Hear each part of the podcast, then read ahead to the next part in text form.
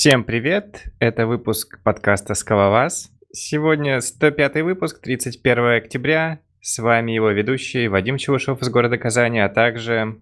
Кот из Минска. Григорий из Филадельфии. А, Алексей Романчук из Берлина. И Юрий из Новосибирска.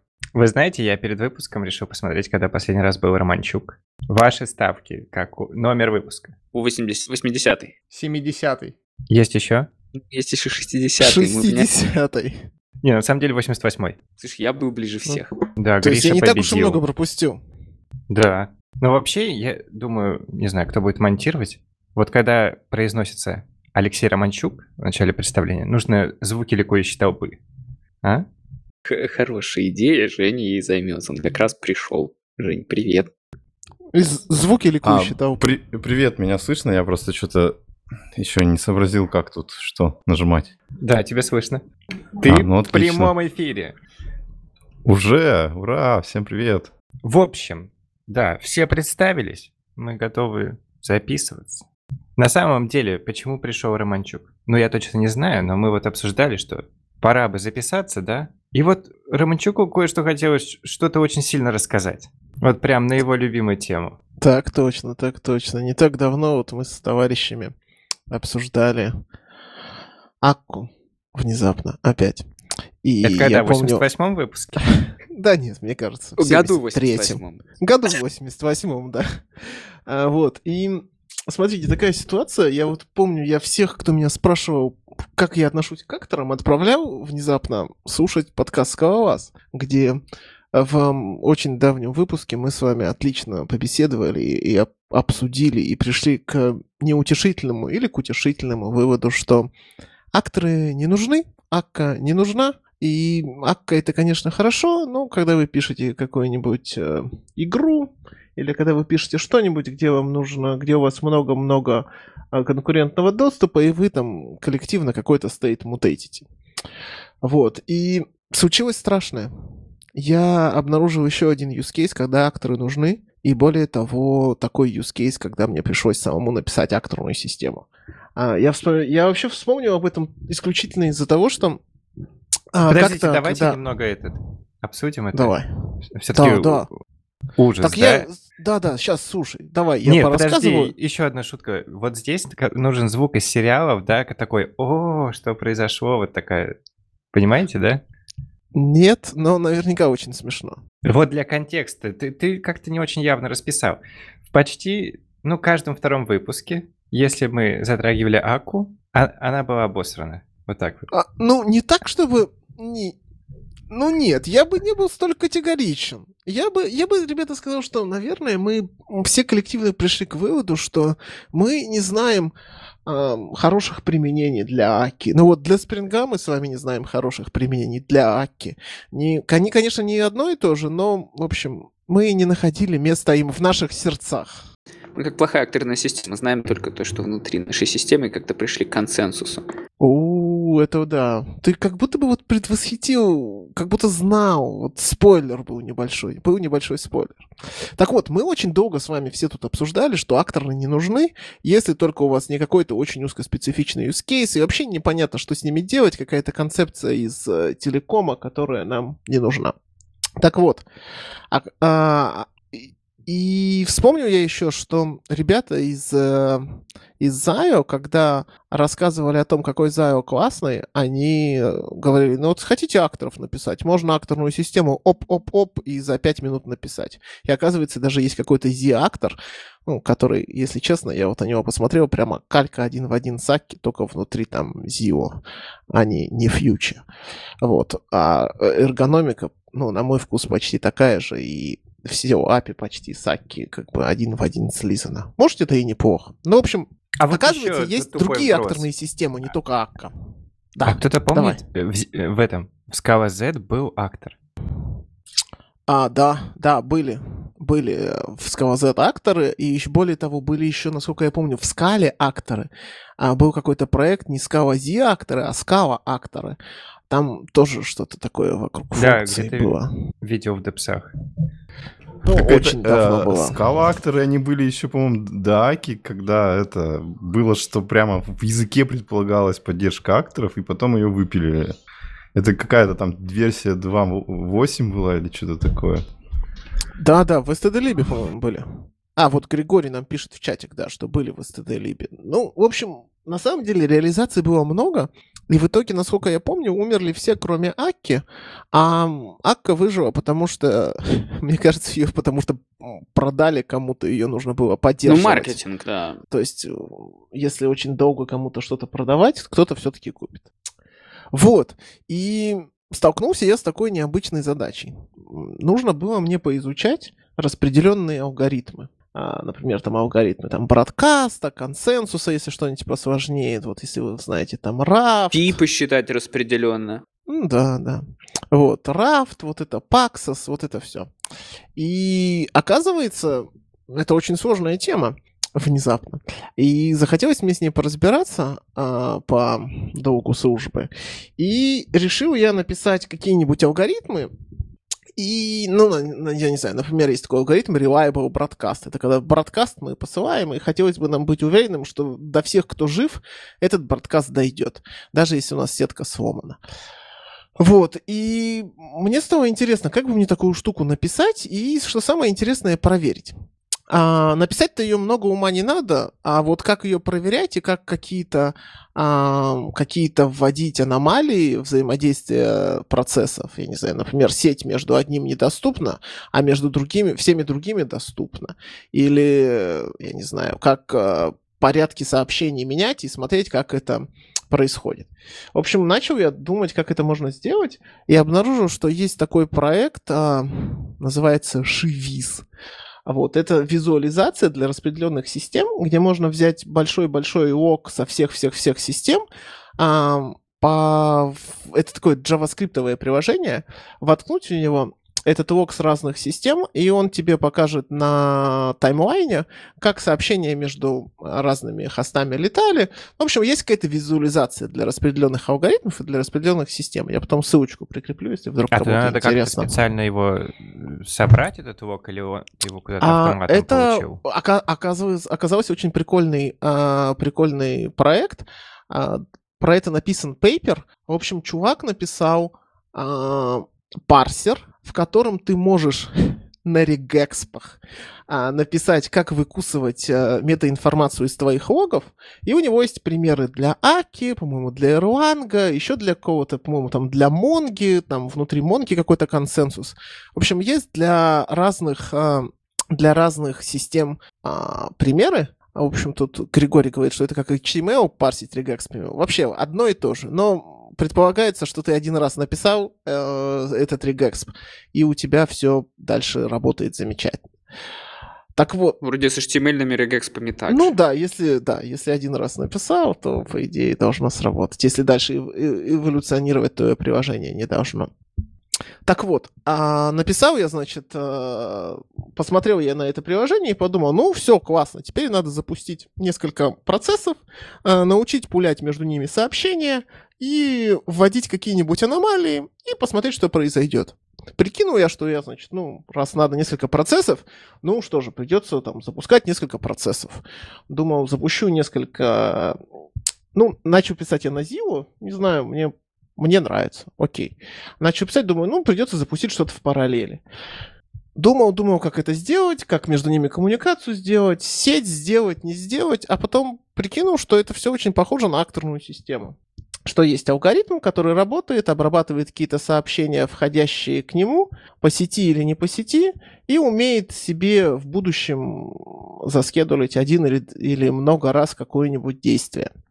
И пришел к выводу, что было бы очень круто иметь такую среду исполнения, в которой я могу контролировать, как мои процессы исполняются, и как я могу какие-то аномалии к ним вводить. Ну, не знаю, например, запаузить э, исполнение, запаузить э, обработку входящих сообщений и прикинуться, что у меня машинка зависла.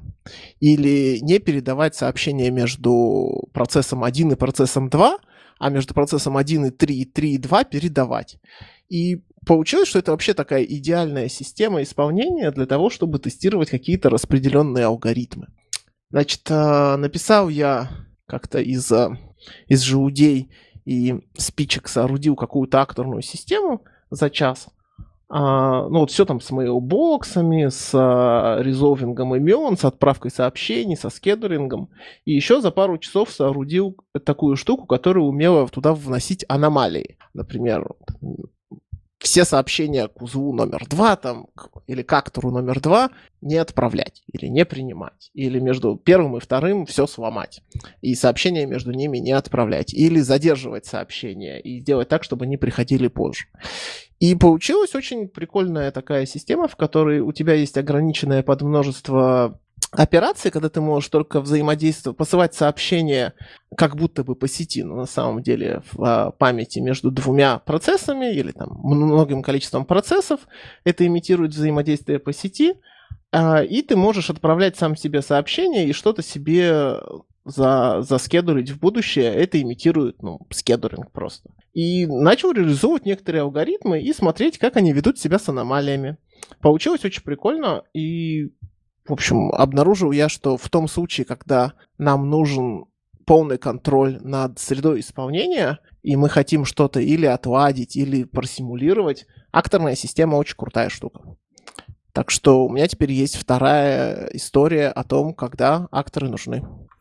Слушай, Алексей, а ты не смотрел на такую штуку, как Джепсон? Она же вроде как раз вот это и делает. Ну, Джепсон, он, короче, про другое. Джепсон про то, что ты берешь какую-то конкретную систему, которая уже работает. Она это же на уровне операционной системы работает и вот это все вносит.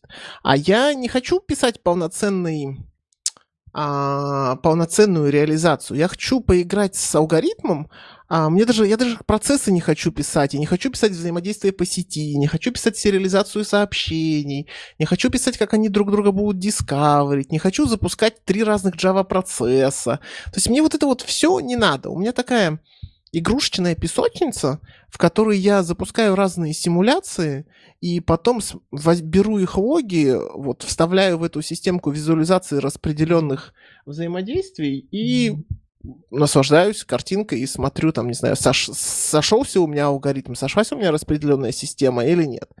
Я пока не написал там ничего серьезного типа рафта или паксоса, но я написал там uh, reliable broadcast.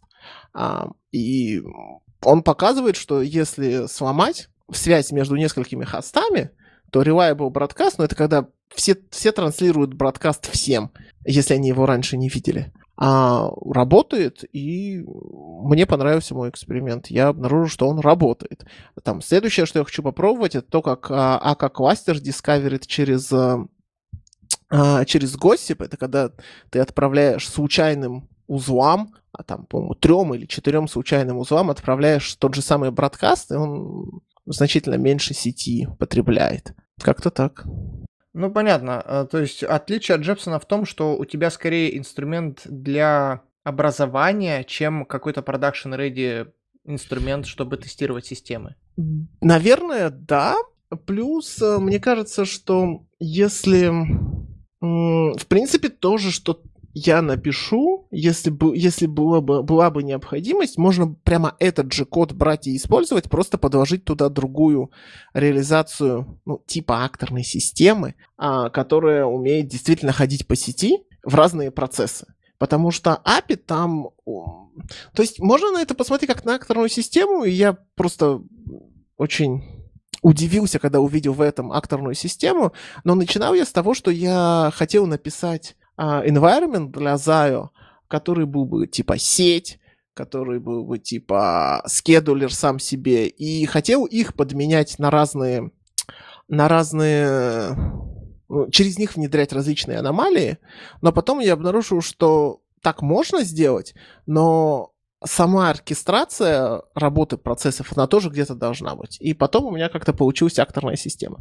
Но, в принципе, я не вижу никакой причины, почему тот алгоритм, который я бы написал и отладил через свою локальную акторную систему и внедрял через нее какие-то аномалии, почему его нельзя просто взять и поставить э, в настоящую акторную систему, в какую-то распределенную, которая между хостами отправляет действительно настоящее сообщение по сети. И после А, этого, вот, кстати, э, сейчас, момент. И после этого, кстати, мне стало очень понятно, почему, ам, почему в Аке ремоут-акторы и обычные акторы абсолютно одинаковые с точки зрения API, потому что так все и задумывалось. Э, Да, вот э, а я хотел просто уточнить, а, вот это как бы само управление, вот включением, выключением акторов, это тоже было как сообщение акторам просто какого-то специального вида, или это какая-то там хитрая система, которая сквозь все акторы про... проимплементирована? Ну вот у меня было очень... Я думал на самом деле, что может быть мне Акку взять, но Акка оказалась э, достаточно, ну не то чтобы сложной, она обладает кучей функциональности, которая мне была не нужна. То есть э, я вот то, что я реализовал, у меня была одноранговая акторная система, то есть там не было дочерних акторов, потому что, ну вот, в распределенных... Я имитировал распределенную систему, и в распределенной системе, ну, нет дочерних хостов. Вот, нет дочерних узов. То есть все такое одноранговое получилось и стартуют, и, и у меня не было необходимости стартовать их и стопать. И, допустим, актору дать возможность создать другого актора мне не нужно было. То есть у меня просто было там в акторной системе создай актора. Кто создал акторную систему, тот умеет акторов и создавать. То есть обычно это выглядело так, что типа создай акторную систему, создай 50 хостов там или 10 хостов с вот такой вот программкой, а дальше пульни в одного из них что-нибудь, и дальше смотри, как эта твоя распределенная система будет работать. А потом между половиной из них сломай доставку сообщений и пос, э, сымитировав поломку сети, и посмотри, как сообщения будут распространяться, когда половина сети сломана. Ну, и там, не знаю, посмотри, как они распространятся или нет. Наверное, в принципе, кстати, можно поверх этого сделать э, тесты, когда ты эти аномалии случайным образом внедряешь и смотришь, как твоя, как твой алгоритм переживает, и сходится ли он там к чему-то зафиксированное или за какое-то определенное время или нет. И это тоже, кстати, очень прикольно, потому что а, ты, ты же можешь фактически зафейкать еще и скедулер, и, по- и любое там... ам, любая логика, которая выглядит, сделай что-нибудь через 10 секунд, тебе не обязательно ждать 10 секунд. Ну, так же, как в Zayo сделан таймер, когда ты можешь очень быстро тестировать, не дожидаясь реального, реального вот этого про, про, про прохождение времени. Не знаю, как. Реального... В общем, без реального ожидания. А я так и не понял. У тебя в депсах там АК есть или нет? Нет, нет, все, все, все сделано вот этими вот ручками. То есть, на самом деле, акторную систему это очень прикольно было, как бы, когда пишешь, сразу понимаешь, почему, почему, как, что сделано внутри, что типа вот размер моего бокса важен, что а, типа зачем нужен актор рев. Я, конечно, восхищен. И Меня немножко смутило, что ты все написал, получается, за три часа. Я восхищен твоей Да, да, продуктивностью. слушай, ну там очень, очень просто. Я же лепил все, так сказать, из палочек и, и разных других субстанций. То, Давай так, взял, у тебя, значит, mailbox, это была очередь. да. А что у тебя там еще? Акторы, у тебя как, как у тебя поинтеры на акторы в массиве, не знаю, и ты создаешь та- та- та- систему. Да, да, именно. Или- или так, лист. именно так. Это хэш мэппина, а, мэппина, в, котор- в, в который ключ — это имя актора. Ну так, все акторы одноранговые, одной мэппины достаточно. Ключ — это имя актора, а значение — это, ну, какое-то там внутреннее представление, внутреннее представление актора, по сути, в котором есть mailbox. Посылка выглядит так. Ты берешь э, тому, кому ты посылаешь, если ты его нашел, ему в mailbox подпихиваешь. При старте актора ты говоришь заю, форк, а, э, берешь хендлер, эм, вешаешь э, сообщение, пытаешься забрать из моего бокса сообщение, как только ты его забрал, отдаешь хендлеру, форкаешь это с помощью заю, все, все готовит, все готово, все работает. Послушай, это идеальная прям задачка на интервью спросить, слушайте, а ну-ка скажите мне за 40 минут акторы из говна и палок, чтобы были, короче, у меня в системе два актора в хэшмапе не сидели, и назовем это м, резолвингом имен акторов, да? Фантастика, да, отличная, кстати, задачка на интервью. Ну, интересный рассказ. Надеюсь, ты не будешь и паблишить это как Zio Actors. Я, кстати, посмотрел в Zio Actors. Вот вы будете смеяться, но Zio Actors не сильно далеко ушло от того, что я вам сейчас рассказываю. То есть Ну там вот да, я всё- об этом и всё- подумал. всё при- всё примерно то же самое. Ам, ну, единственное, что там поддерживается поддерживается вложенность акторов, то есть какая-то иерархия есть. Мне кажется, там как- каким-то образом поддерживаются рестарты, но я не смотрел. Но мне все это не нужно было. То есть основная идея как раз была в том, что можно, наверное, было бы взять Акку, если мне нужно было бы это в продакшне запускать. Но идея была в том, что мне хотелось ограничить возможность алгоритмов в том, простите, в том плане, что а, возможно выполнить только два действия. А, три. Как бы поменять свой стейт, а, заскедулить все сообщения и отправить сообщение кому-то другому. Все. Больше другого ничего не, не дано. Наверное, можно было бы сделать все то же самое через э, Zero Environment, и все это тоже бы сработало. Но не очень понятно, как много процессов конкурентно запускать и как э, между ними между ними делать взаимодействие, потому что, по сути, все равно пришлось бы делать какой-то буфер, в который приходят сообщения, они должны обрабатываться последовательно. Все это звучит как акторная система. Круто, круто. У меня тут есть еще некоторое дополнение, пока мы не ушли уже к следующим темам по поводу use cases акторов. А, мне кажется, есть еще один use case. Это э, последовательная обработка каких-то вещей в э, ну вот могу просто пример привести и станет понятнее. Вот есть библиотека FS2 Kafka, которая сделана на, на базе э, Reactive Kafka, которая сейчас Alpaca. Вот там вот э, обработка всех э, сообщений, которые идут э, в Kafka Consumer, они должны последовательно быть в определенном одном треде. И вот э, в Reactive Kafka э, это сделано просто на акторах, ну потому что там на Akk е все. А в FS2 Kafka сделано, сделан просто актор, то есть это просто штука, в которой есть очередюшка и один обработчик этой очередюшки. То есть очередюшка это mailbox, э, ну и обработчик это, собственно, актор. И все, и вот там вот э, под капотом все работает именно таким образом. То есть, когда дергаешь какие-то Kafka consumer методы, они попадают в очередь, и отдельный вот этот поток просто обработ, обработ, обрабатывает все в одном э, потоке консюмера. То есть, тоже вполне себе use case для акторов. Но такие а задачи не ответ могу сказать, как что получить? часто возникают. А, ответ от актора? Да. Там callback. Так, мы же всегда это, это говорили, что это плохо. Что-что? Ну, конкретно, вот конкретно в FS2. То есть, мне кажется, просто ситуация такая, что... Поправь меня, Юра, если я понял тебя неправильно, но мне, как я понял, нужен, нужен есть, есть какой-то сценарий, в котором определенные сообщения, определенные вызовы должны быть выполнены последовательно. Не, не, никак нельзя сделать их в параллель. Но ведь у вызовов же есть еще какой-то ответ.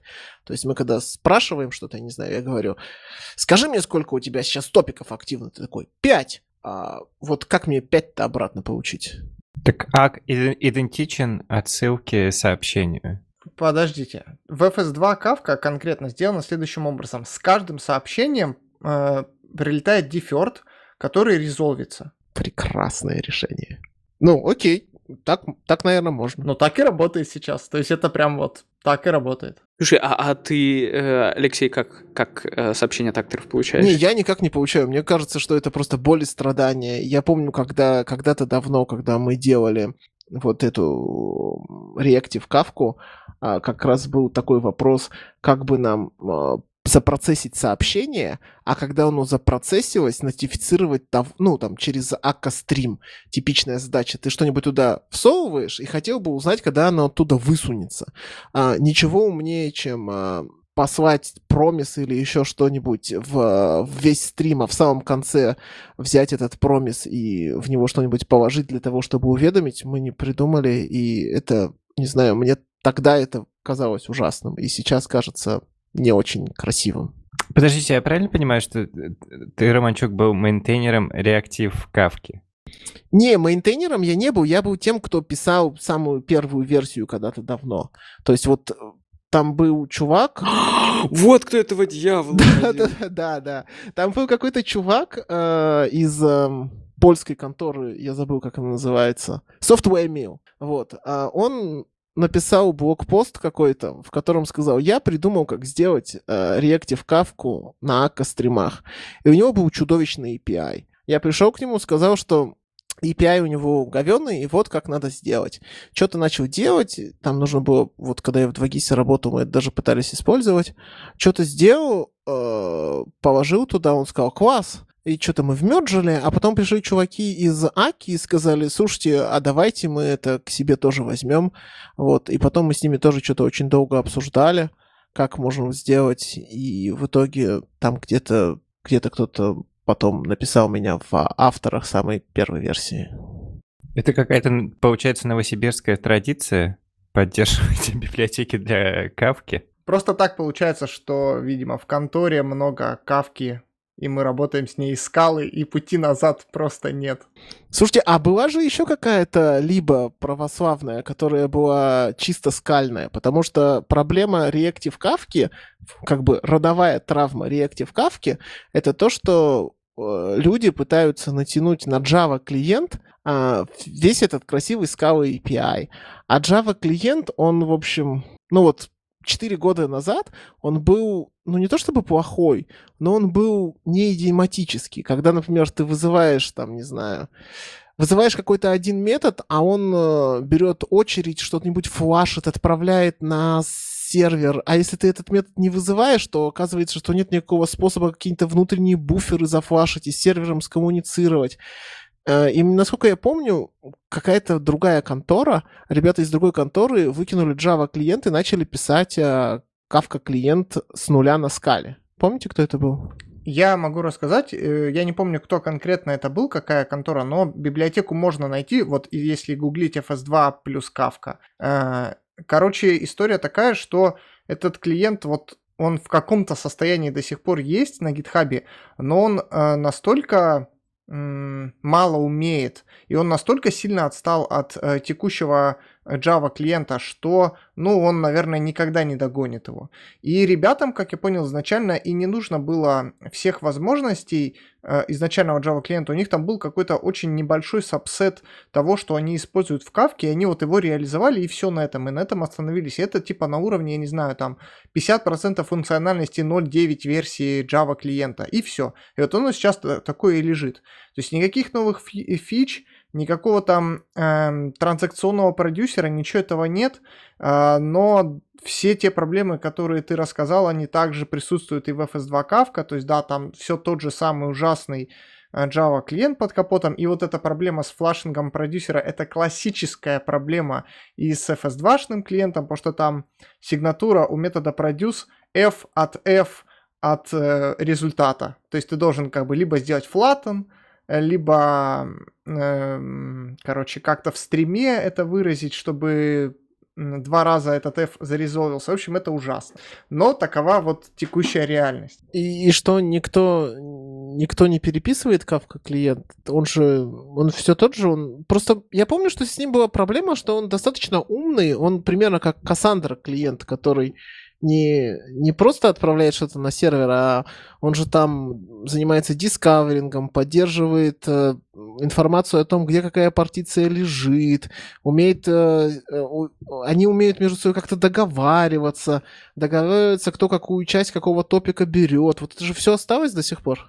Да, все осталось, более того, стало намного больше. Ты, если посмотришь сейчас, там вот у них есть такой Kafka Improvement а, Proposal или протокол, не знаю, кип, короче, это Процесс. точно. А, и, короче, вот этих кипов у них там уже целые вагоны, и э, с каждым кипом, ну, практически с каждым кипом какая-то а, функциональность в клиента добавляется, и он все более и более сложный становится. Вот, например, вот а, как пример, вот эта вот транзакционная а, отправка, то есть э, exactly once в кавке, он очень сильно завязан на, реализацию в клиенте. Плюс у них сейчас еще они отказываются от зукипера, и э, тоже там э, часть э, логики добавляется в клиент. Ну, в общем, клиент очень сложный, и переписать его с нуля это огромная работа. Это не просто там открыть э, страничку в доке, как было раньше, и реализовать бинарный протокол, которым общается Kafka. Это типа реализовать еще 100 кипов, а, и непонятно, насколько там они все э, с багами, не с багами реализованы. И, короче, звучит грустно на самом деле, но практика, э, на практике Java клиент это единственное сейчас вот в JVM реальный способ использования кавки. Все. Ну что, закроем с кавкой? Э, у нас тут подсоединился новый гость. Пожалуйста, представьтесь, вы в прямом эфире. Добрый день, меня зовут Кирилл, я вещаю из города Амстердам. Я думал из Англии. К сожалению, нет. Это шутка была, что вы из Англии. Давайте по другим темам. Да, давайте пон- понакидаем вентилятор. Там же скала 3.1. А, Вадим, я помню, что тебе было очень много что сказать по этому поводу. Скажем так, у меня... И наоборот, Нет, нечего. у меня много чего было сказать по этому поводу. После того, как все остальные высказались. Я, короче, просыпаюсь. Когда это было вообще? Просыпаюсь с утра, открываю ноутбук, открываю чатик, а там уже какой-то бомбеж в Скалару и в ништяках, э, пост Мисаги формата «А, на 3.1.0 свечиться нельзя, сломали совместимость». Но ведь так и было. Расскажите, пожалуйста, что произошло? Что произошло? Вышло 3.1.0, да, и у нее момент, что артефакты, которые проду- продюсит компилятор версии 3.1.0, не могут быть прочитаны э, компилятором версии ниже. 3.0 или 2.13, но там вот сейчас, по-моему, суппорт завезли. Э, Я немножечко перефразирую. Тут ключевой момент в том, что если библиотека запаблишилась а, под... э, библиотека была собрана с версии 3.1 компилятора, приложение не может использовать эту библиотеку, если у приложения версия 3.0. Да, Ре- Ребята, ну вот ра- расскажите, пожалуйста, в чем же в чем же проблема? Вот все, все должны работать на самых последних версиях. Э, Как только она выходит, все апгрейдятся, и, и все работает. Я не понимаю, в чем здесь проблема? вот согласен, по- поддерживаю человека.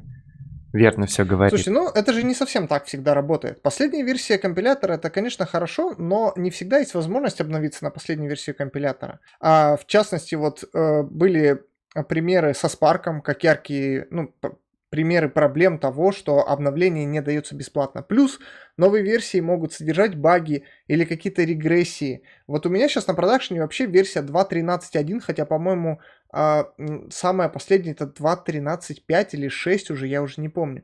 Я несколько раз пытался обновиться на 2.13.2, 3, 4 и, по-моему, 5 это была последняя версия, на которой я пытался обновиться. И у меня всегда это не получалось, потому что там э, изменили систему варнингов и э, там завезли много ложноположительных срабатываний на э, том коде, который вот у меня в проекте. То есть у меня просто код выплевывает варнинги на абсолютно нормальном коде. Это все было, э, ну то есть баги есть э, в гитхабе, какие-то уже разрешены, какие-то нет, но так как у меня на, э, на CI включен Fatal Warnings, то любой варнинг, который на моем коде э, валидном, для меня это проблема. То есть мне придется либо там в, э, в куче мест э, делать сало, либо, ну, короче, просто не обновляться. А так как в новых версиях каких-то особых для меня вещей нету, которые бы мне прям сильно-сильно нужны были, я просто не обновляюсь и жду, когда же все баги наконец-то починят. Так что просто так вот взять и обновиться, это не всегда вариант.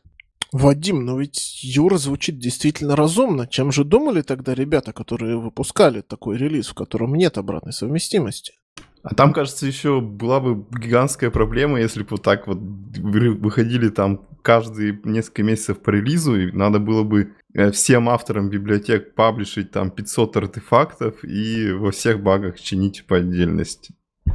Но мне кажется, думали тем, что это всего лишь переход с 3.0 на 3.1, и мало кто им пользуется, типа, ну и пофигу. Ну, ну, в общем-то, введение таргета бы спасло. Но они вроде пофиксили э, проблему-то с... э, Не, не пофиксили. Но это вообще спойлер сейчас был, Гриша. Капец. Все испортил. Хорошо. Не, ну короче, а, а, все... Бугурт был воспринят правильно, и ре- ребята работают... Ну, постой, на- Вадим, мне кажется, не что знаю. ты был э, за то, чтобы ничего не фиктили. Ну вот сейчас нет. Нет, там просто начались обсуждения в этих, э, где, в КТ-эффектах или где-то еще. Типа, нет, мы не будем апать версию, э, будем держать ее 3.0. Э, Зачем? А вдруг там какая-нибудь уязвимость? Ведь столько же юзеров в проде на 3.0 гоняют. О боже. Ну не знаю, по-моему, вот это был вот уже перебор. То есть э, проблему заметили, а вот дальше буксовать со стороны остальных мейнте- мейнтейнеров я не видел смысла. Ну, они все попердели и все апгрейднулись. Ну что ты, Вадим? Ну, если честно, вообще, вообще непонятно. А, а реально вот все думают, что можно так вот сапгрейдиться? То есть, кто, кто вообще вот в скала мире-то решение такое принимал? Очень страшно теперь жить. На самом деле так же, как и обычно. Просто раньше у тебя был эпох мажор-минор, и мажор, понятное дело, ломался. Теперь у тебя мажор-минор, и, и- и минор ломается. Вот живи с этим. Теперь у тебя обычная скала библиотека, э, только ты как будто не знаешь, что такое SimVer. Ну, то есть, по факту ничего не изменилось, кроме формального названия версионирования. Нет, ну просто тут понимаешь, в чем ключевое отличие? Раньше э, при сборке указывалась для артефактов версия, ну, через underscore, Ну, версия понятно, скала да. компилятора. То есть там, я не знаю, cats effect э, underscore 2.13 или 2.12. А сейчас у тебя будет cats effect underscore 3. И вот э, два... Господи, какой ужасный синтаксис, я сейчас пытаюсь это принести вслух. Два символа процента в SBT автоматически резолвил этот постфикс в правильную версию э, библиотеки, которую нужно подтянуть. И Сейчас вроде так же. Ну и сейчас также, но просто сейчас нету по- постфикса 3.0, 3.1, 3.2, есть постфикс 3, а по факту э, этого недостаточно, чтобы понять, а какую же версию мне тянуть с э, Maven Central, ну или откуда-то там. И, в общем, в этом ключевое отличие от той ситуации, которая была раньше, которая и раньше всех не устраивала, что нужно под каждую вот вторую версию, да, вторую циферку версии э, перевыпускать библиотеки. А сейчас получается, что еще и нет возможности кросс-паблишить под разные версии, то есть поддержать как бы старого пользователя. И поэтому, естественно, что э, скажем так, маркетинговые заявления Scala Team, которые говорили о том, что вот мы придумали там тести и вообще вот 3.0, все круто, теперь у нас не будет проблем с тем, что а, можно а, апать версию компилятора, и э, Scala 3 будет бинарно совместима на а, протяжении всей как бы 3 ну, короче, вся скала 3 будет совместима на протяжении всего времени, пока не выйдет скала 4, а по факту так не получилось сделать. Ну и вот и бугурт. Давайте еще пару моментов э, проясним, уточним. Скорее всего, Вадим поможет.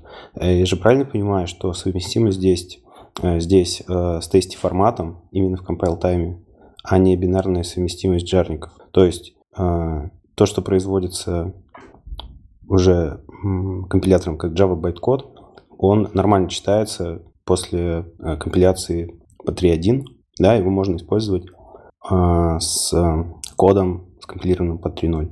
Я не могу ответить на этот вопрос, но скорее всего, да. Э, Я могу Именно ответить, проблема была в тесте. Да, вот то, что ты, код, рассказал, все правильно. То есть бинарно, если по- подменить библиотеку, все будет работать, но скомпилировать у тебя не получится. А, Да, то, что скомпилировать не получится, это я знаю, но это не так страшно, во-первых, как а, отсутствие бинарной совместимости. Во-вторых, э, тут упоминалось, что якобы это отсутствие обратной совместимости, хотя на самом деле обратная совместимость есть. Э, Да, отсутствует только форвард совместимость.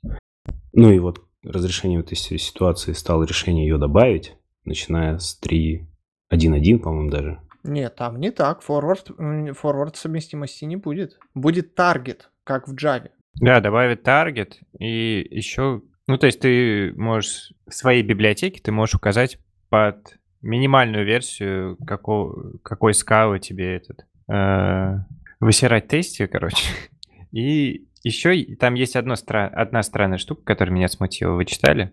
Какая? А, там, типа, предлагается добавить специальные импорт-секции, типа import э, language э, 3.1, например. И это значит, что вот данный файл, он уже... Там ты уже можешь писать на... Репроцессор, типа. Не, не, ну, не совсем. Короче, например, все оста- у тебя один файл, вот такой, да, с language 3.1, а, а все остальное под Scala Target 3.0 идет, да? И вот у тебя, получается, в одном джарнике будут разные форматы тести, и вот именно для того, что выйдет из того файла, оно, оно уже будет типа под свежую. Э, мол, чтобы этот, ну вот свежачок использовать можно было как-то. Вообще это тоже меня очень сильно смутило. То есть для э, либо писателей это будет выглядеть следующим образом. В SBT нужно будет указать типа самую маленькую версию таргета, там 3.0 или 3.1, а в некоторых файлах, которых используются более новые фичи языка, которых, например, в 3.0 нет, можно сказать, что вот для этого файлика, пожалуйста, используй там версию компилятора 3.5 или какую-то, и вот этот файлик, он будет с 3.5 версией. И можно сделать несколько файликов, я так понимаю, которые, ну, типа там для 3.1, для 3.2, 3.3, 3.4. И в зависимости от версии компилятора будет, я так и не понял, будет выбираться разный файлик или, или будет какой-то немножко по-разному библиотека собираться. Вот мне тоже не очень понятно, что, что вот с этими вот условными импортами, как это будет работать. Не, будет этот... У тебя один... У тебя джарник как был один, так и остается один. Просто вот для того файла у тебя, э, получается, выхлоп тести будет этот от компилятора 3.1. А вот если у меня в приложении версия 3.0, а вот этот файлик какой-то помечен версией 3.5, я, получается, не смогу использовать все, что в этом файле написано. Не сможешь.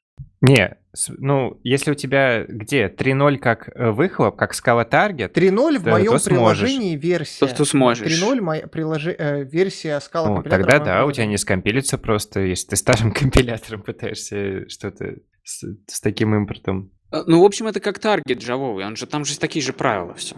Подождите, а тогда зачем вообще вот это разделение а, придумано, если я, если получается, что оно бесполезно для пользователей приложений? То есть, если у меня в библиотеке собирается под 3.0, но там есть один файлик с версией 3.5, а у меня приложение с версией 3.0, то я все равно не могу использовать всю библиотеку, получается?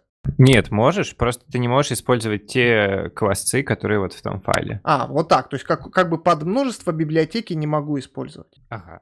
Если честно, все это звучит как один большой исследовательский проект в каком-то университете, а не как продакшн-система. Ну, так это оно так и есть.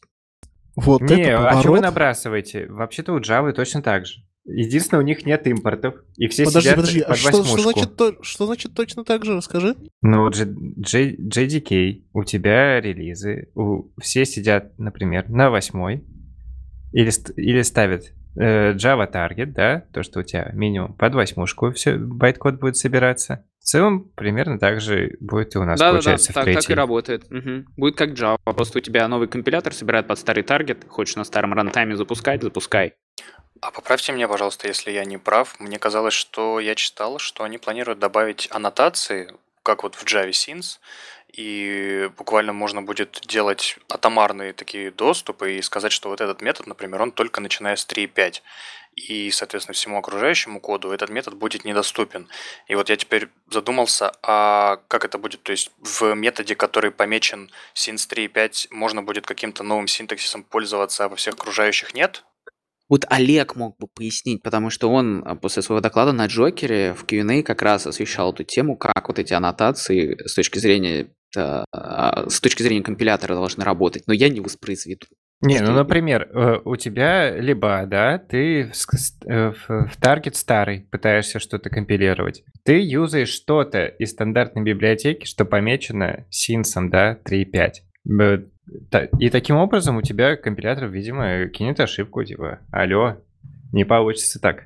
Да, но мой вопрос скорее был не в этом. А, Это же аннотация не только для std либо. Я же, например, сам ей смогу пользоваться при либо написании. И вот что будет со мной как с автором, если у меня, например, в файле 10 функций, из них 9 по- помечены как там sins 3.2, и одна оставшаяся помечена как sins 3.5. Я смогу в этой функции, помеченной как sins 3.5, пользоваться новым синтаксисом каким-то, который появился э, в этой более поздней версии, а в остальных 9 методах не смогу? Или как?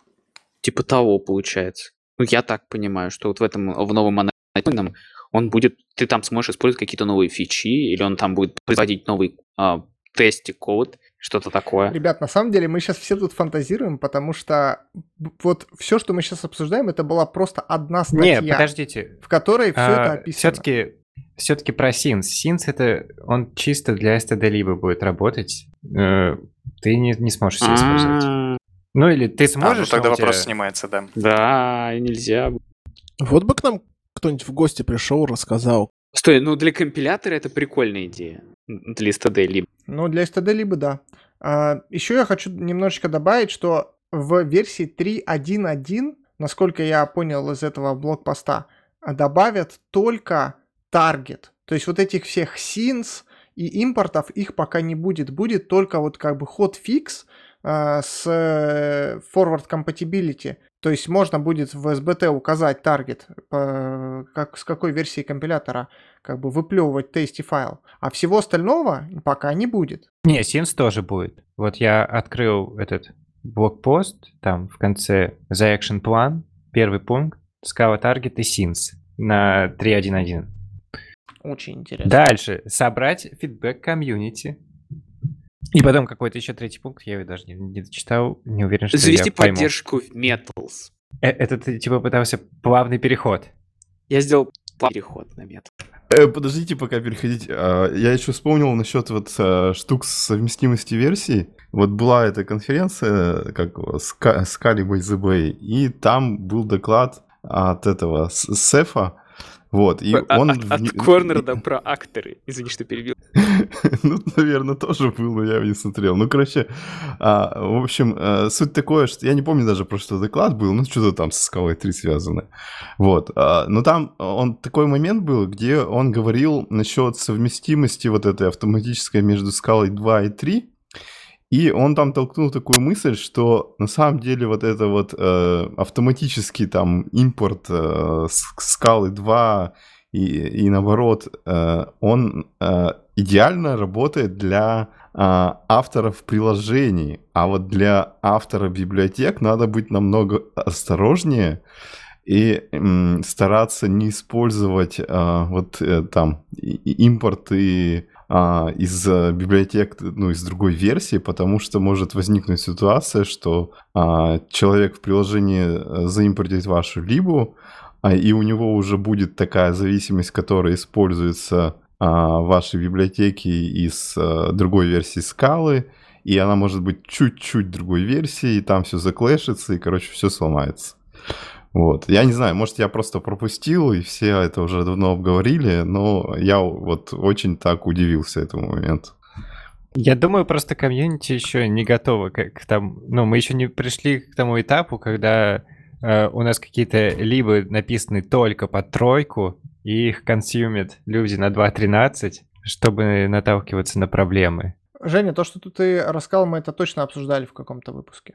Не, ну мы обсуждали, но не в таком ключе, что типа авторы библиотек это не могут В использовать. году в 78-м, я думаю. Вы знаете, что, ребята, забыли? Мы вот э, тут обсудили про то, что какие-то проблемы, а вообще с чем это связано? С тем, что вышла версия скалы 3.1, и надо же немножечко рассказать, что там было.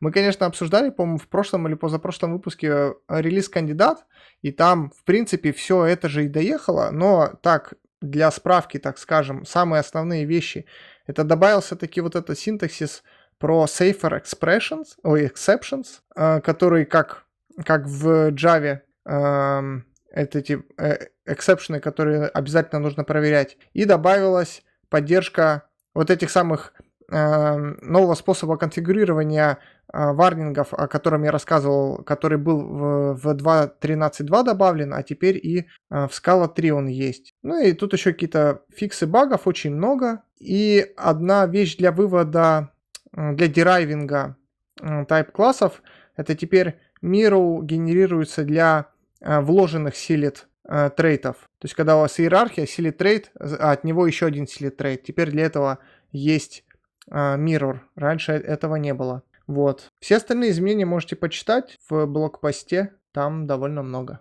Можно ехать дальше. Так теперь можно, теперь плавный переход можно делать. Когда же все эти фичи будут в Металзе? Какие? А, поддержка скалы 3.1, а, фичеры вот эти эм, аннотации, а, аннотирующие скала тесте код, совместимость компилятора. Вообще, что нового в Металсе-то? А то, Вадим, я знаю, что ты долгое время уже, мы все знаем, что ты долгое время активно контрибьютишь, поддерживаешь. Может, расскажешь нам что-нибудь, что в Металсе классного? И плюс у нас есть Кирилл, который тоже контрибьютор Металса. Так, ну вообще-то э, это на этой неделе релиз был, там 3.1.0 добавили. И кучу всяких фишечек. Вот. Про поддержку импортов там нам ничего не надо делать. По крайней мере, импорты парси- парсятся стандартным парсером, и все. А дальше ошибки компилятор, который будет кидать. Ну, нам, короче, ничего не надо для этого делать. Так, так а что, ну, а то я вижу там всякие экспрессион эвалюаторы. Кирилл, давай выручай, а то видишь, как Вадим э, маркетинг плохой делает. Слушайте, ну последний релиз вообще очень замечательный. Мне вот, например, очень не хватало Type Annotations on Code Selection, который вот как в идее очень удобно. Ты выделяешь какой-то кусочек кода в очень большом выражении, он тебе показывает выводимый тип именно для этого кусочка кода, причем показывает нормально. Идея иногда там такое показывает, что волосы дыбом встают. И я вот очень долго ждал этой штучки, она появилась. Работает очень удобно, работает очень быстро. Вот, что, опять же, в отличие от идеи, которая любит тип повычислять. А так вот в последних, последних релизах я смотрю, и в том, ребята, в том числе Вадим, они очень активно над скалой 3 работают. Возможно, даже э, активнее, чем, например, мне, как пользователю бы того хотелось, потому что у меня там есть множе, множество каких-то вещей, запросов, которые я бы очень хотел, чтобы они сделали, но они, в принципе, правильно делают, что сейчас скалу 3 подпиливают. Я сразу скажу, что я скал, со скалой 3 металсом не пользуюсь, потому что я под скалу 3 пока ничего не пишу.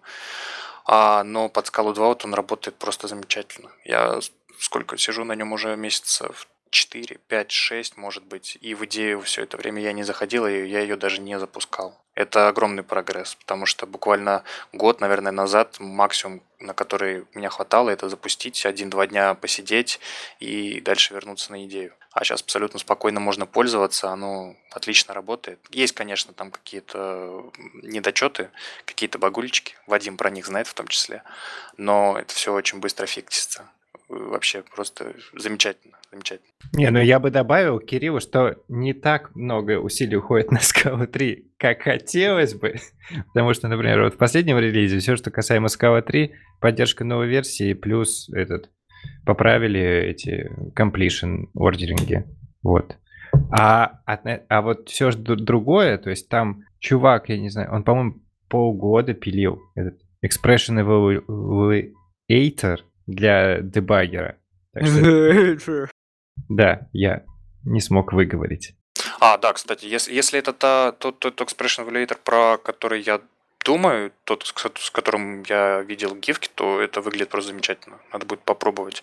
Я редко, на самом деле, пользуюсь дебаггером, но надо будет попробовать, потому что выглядит действительно очень круто. Можно прям как в идее, да, я так понимаю, писать эти экспрессионы, они тебе тут же будут там и типы что-то подсвечивать, и тут же будет печататься результат. А, ты можешь прям понимаю. это скомпилить и в консоли как бы э, инвокать это все. Типа как JavaScript консоль дебаг. Ну да, но я думал, в идее такая же. Я, конечно, никогда не пользовался этой штукой. Я ею не пользовался. В идее есть такая штука, я ей пользуюсь, она работает примерно 60% времени. Да, там часто бывает, что ты исполняешь код, а он ничего не возвращает или какую-нибудь ошибку. И, и, или у тебя он один раз работает, а потом надо все перезапустить. Вадим, а как работает этот Expression Evaluator через Presentation Compiler? Нет, там отдельный запил, там есть еще один там протокол майкрософтовский DAP. Э, для него сделан вот Scala Debug Adapter, такой проект э, у Scala центра, который имплементит вот как запускать этот дебаг, соответственно, протоколу э, Microsoft. И вот туда завезли эту штучку с Expression Evaluator, который берет, ну, получается, текущий файл, да, где ты сейчас находишься по брикпоинту, туда докидывает э, твой экспрессион, компилирует его с учетом, ну, вот этого всего скопа, ну и этот э, ранит отдельно. Вот, как-то так. Но там, там, короче, сложно. Там, там, в общем, не зря чувак пол, полгода потел. Там, возможно, тоже прилично багуль, не всегда может работать. Но вроде до более нормального состояния вот сейчас дотащили для скала второй. Слушай, а ты не знаешь, в идее это все так же работает или у них какие-то свои проприетарные там внутренние штуки? Мне что-то сказали, что вроде смотрели, и там как-то работает, что там какой-то сабсет только поддерживается, по-моему. И, по-моему, там только Java компилируется, не, не Scala компилятор против экспрессионов идет. Ну, просто по ощущениям, там, если ты встал на какую-то правильную с точки зрения идеи строку, а, или даже кусочек строки, там же можно брейкпоинты ставить как бы на несколько, э, в разных кусках одной и той же строки. Вот если ты встал в правильное место, у тебя все будет вычисляться в правильном и по-нормальному. А если ты встал куда-то не туда, то у тебя там ничего не будет вычисляться. И вот это создается впечатление, что они как бы используют а, скорее дебаг, ну, из ну, джавовый, грубо говоря, и потом сверху просто накидывают какой-то еще скала, скала специфичной функциональности. То есть, получается, в Metals не так, там все более скала специфичное. Ну да, там вот что-то такое сказали, но я действительно детали я не понял, что там. Сказали, что единственное, что там какой-то вот свой хитрый э, интерпретатор этих э, экспрессионов в идее, что он, ну вот поэтому он не всегда работает. Э, слушайте, а как проваливаться в Java зависимости и внутри Java зависимости искать, а, ну, ну дальше по Java какому-то джарнику а, переходить под definition функций? Как это сделать в VS Code? Но это вопрос, который достаточно долго уже обсуждается и поднимается, потому что а, для того, чтобы прыгать по исходникам Java, тебе нужен, соответственно, Java LSP провайдер. Да. Metals не понимает Java файлы, а единственное вот максимум, что он может, это ты можешь из э, каких-то сорцов скаловых прыгнуть один раз в Java либо, а дальше уже там как бы Metals к нему отношения не имеет. А есть вот для, по крайней мере, для VS вот этот, по-моему, Red Hat набор плагинов, который работает вот в таких случаях, он как-то вроде от относительно работает, и кто-то вроде даже говорил, что удалось более-менее настроить, чтобы это приемлемо работало. У меня не получилось. То есть я поставил плагин, и каждый раз, когда я в джавовые сорцы прыгаю, он мне пишет много красных строчек. Э, именно вот этот Red Hat плагин особо никакой функциональности не предоставляет. И да, вот с этим получается как-то не очень. Есть э, один в Metals Pull Request, который уже очень долгое время, насколько я понимаю, пилится. Это интеграция, то есть чтобы Metals осознавал, что рядом с ним работает джавовый LSP сервер и умел как-то с этим взаимодействовать. Я не знаю, на какой там сейчас стадии, но насколько я Нет, помню... там не так. Он... Там на самом деле... А как? Расскажи. А я уже, по-моему, рассказывал. Но... А, в общем, О, Олаф, э, он же ушел в этот Source Graph, работать. А у них там как раз-таки задача это индексация сорцов, индексация, ну, именно семантическая, чтобы работал go-to-definition и прочие штуки. И он, или, ну, в общем, он там с кем-то запилил э, плагин для э, Java компилятора, который будет делать semantic DB. Собственно, с помощью него можно точно так же настроить все, все рельсы как они работают для скалы. Если для сорса можно получить semantic DB, значит, можно понять, э, где какая строчка, на что она ссылается. Вот. И, по-моему, он недавно написал, что они даже для Kotlin сделали. Слушай, а, по-моему, насколько я вот помню последний раз, когда я смотрел на вот этот плагин, по крайней мере, для VS Code, а единственное, что он делал, это просто делал HTTP запрос куда-то вот к э, source графу, видимо, какому-то API, получал оттуда данные и как-то это отображал. То есть я правильно понимаю, что это не локально у тебя как-то будет... Не-не-не, плагин компилятора именно вот как... Э, вот как э, Scala Meta с Semantic DB плагином к компилятору идет, то есть э, так и для Java, то есть Meta см- сможет стартовать э, Bloop, Bloop сказать «Привет, используй вот такой компилятор к, к этому, э, к Java компилятору. И таким образом ты локально будешь получать вот эти файлики semantic DB, ну, metals, и читать их, индексировать. И, вот. То есть все, э, все будет примерно работать так же, как со скалкой. Без никаких внешних вызовов. Но ведь и для того, чтобы это э, произошло, нужно эти взять библиотеки, их каким-то образом просканировать, вот этот LSIF индекс, да, построить, если я правильно помню, как называется. Не, мы индекс сами и... строим. У тебя метод запускается, если он видит новую депсу, э, все файлики в нем сорцовые индексируются. Ну, то есть Java, например, тоже же, она же проиндексированная сейчас. Если ты со скалы переходишь в Java сорец, у тебя же это работает, потому что Java сорцы тоже проиндексированы. Э, как-то так. То есть индексация, она про то, что, что как бы какие большие сущности top-level находятся в файле. То есть там класс, у класса там метод, например. Ну, достаточно просто знать, что там класс, объект, что-нибудь такое.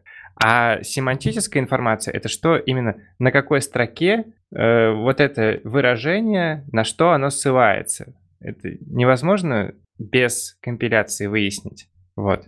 Да, ну я, например, сейчас говорил не про Java классы, которые в твоем собственном проекте, а про подключенные зависимости. Вот если у тебя есть, например, в подключенных зависимостях, не знаю, Kafka Client, то каким образом, откуда там возьмется вот этот ls if индекс Так он не нужен. этого? А если я вот... То есть, а каким образом тогда я смогу или не смогу, получается, э, запрыгнуть в него и, соответственно, навигировать по нему? Или не смогу? Сможешь. Ну ты же сейчас можешь, если ты будешь использовать А, это. п- а почему он не нужен? Я сейчас не могу, например. Как вот я говорил, у меня этот Red Hat плагин, может быть, я что-то не так сделал. А я, когда запрыгиваю в Java файл какой-то из э, Да, сторонних, ничего не работает либо, там. да, оно не навигирует. Не, я, я не, не говорю ни про какой этот хатовский плагин. Стой, а, а как тогда оно работать должно? Я, я что-то... Так было много слов, все так было сложно и непонятно. То вроде индексы нужны, то нет. Нет, ну вы немножко перепутали. Есть вот это LSAIF, да? Это source, это source графовская штука. Она вообще не имеет отношения к Metals. А, е- если имеет какое-то отношение, то да, они сделали вот этот плагин, чтобы делать semantic DB из, ну, для Java, и из него можно сгенерировать LSAIF, который они там, наверное, в source графе используют. Я не знаю, так понять не стал. Нет. Нет. Нет, ну да, мы, мы- мы, поняли, я- по крайней мере, вот стало немножко понятно, что этот LSAIF, он ни при чем, но каким образом будет осуществляться навигация по Java файлам а, из каких-то third-party dependency, это не очень понятно. Ну, так же, как у тебя сейчас работает в скале. Ты в скале, если зайдешь в файл депсы какой-то, не знаю, в std-либу, да, в- и внутри std-либо ты можешь попасть еще куда-то еще. Ну, или в друг... из другой либы в другую либу. Джавовую. И в джавовую, и скаловую. Это работает... Я, я не знаю, неинтересно, если я расскажу, как это будет работать, все равно ничего не понятно будет. Но работает все локально. Я так понимаю, я вообще не пользователь Metals, я просто вот так попытался понять, что... у- тебя просто 64 гига оперативки. Не, нет. А, Я так понял, что у Вадима работает Go-to-Definition внутри Java Dependency, а у всех остальных нет. Нет, мы стали обсуждать, э, что go to, э, go to definition. Я вообще-то тоже подошел к тому же заключению, к чему Юра подошел, что мы все каретины тут сидим, все на самом деле работает и же давно допилено. Не, А вот... мы а, стали обсуждать, как, что оно будет работать, потому что висит а, будет. пиар в в процессе. Вот. И Кирилл немного сказал э, о том, как оно будет Про ту работать. опиху. Э, ну, типа, по каким причинам. Э, то есть, а причины не совсем были те. Он будет работать вот по- по-другому. Вот, я пытался объяснить, как, как он будет работать. Вот. Извините. Но мы ничего не То есть, поняли. короче, то, что ты рассказал, это то, как будет когда-то работать Metals с зависимостями через одну. То есть я зашел Java. в Java э, метод, а там еще один раз зашел в какой-то метод. Да. Окей. На самом деле, это очень здорово, что Metals потихонечку все больше продвигается к такому набору функциональности, как вот в какой-то как идея, грубо говоря, да, когда у тебя есть какая-то богатая функциональность на все случаи жизни, и потихонечку, полигонечку Metals к этому продвигается, какие-то фишки появляются, то там где-то какие-то не знаю, плюшки, переименования. То есть, например, переименования, вот год назад, когда я их пробовал, они работали просто, ну, вообще не работали. А сейчас ты можешь там переименовать символы, у тебя он по всей кодовой базе абсолютно спокойно переименуется, ну, практически по всей кодовой базе. А, и вот много таких фишек, как вот прыгание по этим Java сорцам, это лично меня это очень радует. То есть я вот сейчас начал получать более-менее такой идея-like experience. А как вообще жить без, без, без вот этого вот go-to-definition внутри Java файлов? Это типа everyday фича, которую я просто постоянно пользуюсь. Вот либо у тебя такая хорошая кодобаза, что у тебя одна скала, да, а, ну, либо ты берешь и в случаях, когда тебе действительно по какой-то причине надо прыгать внутри, как ковыряться внутри Java кодобазы, берешь, открываешь идею, и у тебя нет других вариантов. Ну, не знаю, там обычно можно догадаться, что куда, какой файл открыть и какой другой класс поискать. Я, я А, не ну, открываю. да, но... Я, в принципе, так вот и делаю, да, то есть ты видишь, э, куда тебе нужно прыгнуть, видишь там, какой тип у этого класса, и просто этот класс Да, и открываешь. копируешь. да. и- Да. Но это все равно такая штука. Не всегда такое возможно, когда там сложная иерархия чего-нибудь. Тебе нужно посмотреть наследников, понять, э, где оно реализовано, и у тебя полная, э, полный фарш странных переходов получается. Не, ну есть, безусловно, какие-то вещи, которые очень хотелось бы увидеть. То есть, например, вот э, я очень-очень сильно жду, когда в Metalsy наконец появится индексирование э, зависимостей скаловых, и можно будет внутри э, зависимости, например, находить наследников трейта. Сейчас это не происходит, потому что зависимости таким образом не индексируется. И вот в идее, например, это было очень удобно. Там зашел в какой-нибудь, я не знаю, Дуби и нашел там наследники какого-нибудь трейта. Пока что вот Металсе так не получается. Очень жду. Вот, тоже, как на мой взгляд, один из важных шажочков к идее like experience после которого, надеюсь, можно будет уже рекомендовать Metals к использованию даже новичкам. Блин, вы такие страшные вещи рассказываете. Я вообще это тоже каждый день использую. Как без этого жить? Не знаю. Мне не нужно. Ну, тут, да, тут нет, на самом деле, а, это вот ты используешь именно, например, а, поиск наследников, да, Find Implementations, он, по-моему, называется. То есть можно это, это же найти по-другому, можно сделать Find References, найти ссылки, и он тебе найдет наследников, просто они будут в твоем результирующем списке находиться среди других использований этого класса. Но ты сможешь это найти в любом случае. Ну, в идее, я просто кнопочку такую слева от имени трейта нажимаю. На, на кружочек такой. Да-да-да, он стрелочка вниз, по-моему, там. Стрелочка а... вниз, наверное. А у классов можно стрелочку вверх на, на трейд прыгнуть. Да. Вот, вообще нормальная тема. Ну вот, собственно, да, вот в фиче request такой в Metals висит, и мы ждем, верим, надеемся. А там, насколько я понял, из обсуждений нет однозначного и простого способа, как это сделать. Предлагали разные способы, но прям такого, чтобы сделать как-то просто нету. Но я согласен, что да, в идее это вот выглядело, конечно, балдежно, но для меня как-то более балдежно, когда у меня ноутбук до 100 градусов не греется, когда у меня два окна запущены. Да, ну понимаешь, Юра, тут все о трейдофах получается. Вот, что бесспорно, experience именно скалы разработки в VS Code просто на другом уровне с, э, с VS Code и Metals. А идея просто не сравнится, она и медленнее, и да, вот и греет ноутбук. А, и тоже какие-то там постоянно косячки возникают. Простой выбор. Либо берешь э, такой настоящий сервер, э, ставишь его за столом и работаешь в идее, либо на ноуте с металсом. Ну да, но здесь я бы еще тоже хотел сказать, что действительно с металсом становится удобно работать. А, ну, я могу только за VS Code говорить, то есть, да, за VS Code с металсом становится удобно работать, когда ты уже, в принципе, скажем, знаешь, что где в скале лежит, ты можешь там по памяти написать, тебе не нужно там как каждый импорт гуглить, и большинство действий там на автомате. Ты знаешь, где там лежат, э, не знаю, импорты в Cats для инстансы для там листа, например, и так далее. В идее для этого много всяких там этих подсказок, автоимпортов, еще чего-то, еще чего-то. А если ты пишешь код более-менее на автомате, более-менее по памяти, уже у тебя есть какая-то просто э, э, рефлексы, грубо говоря, на это, то вот мне, например, в этом случае очень сильно метал заходит.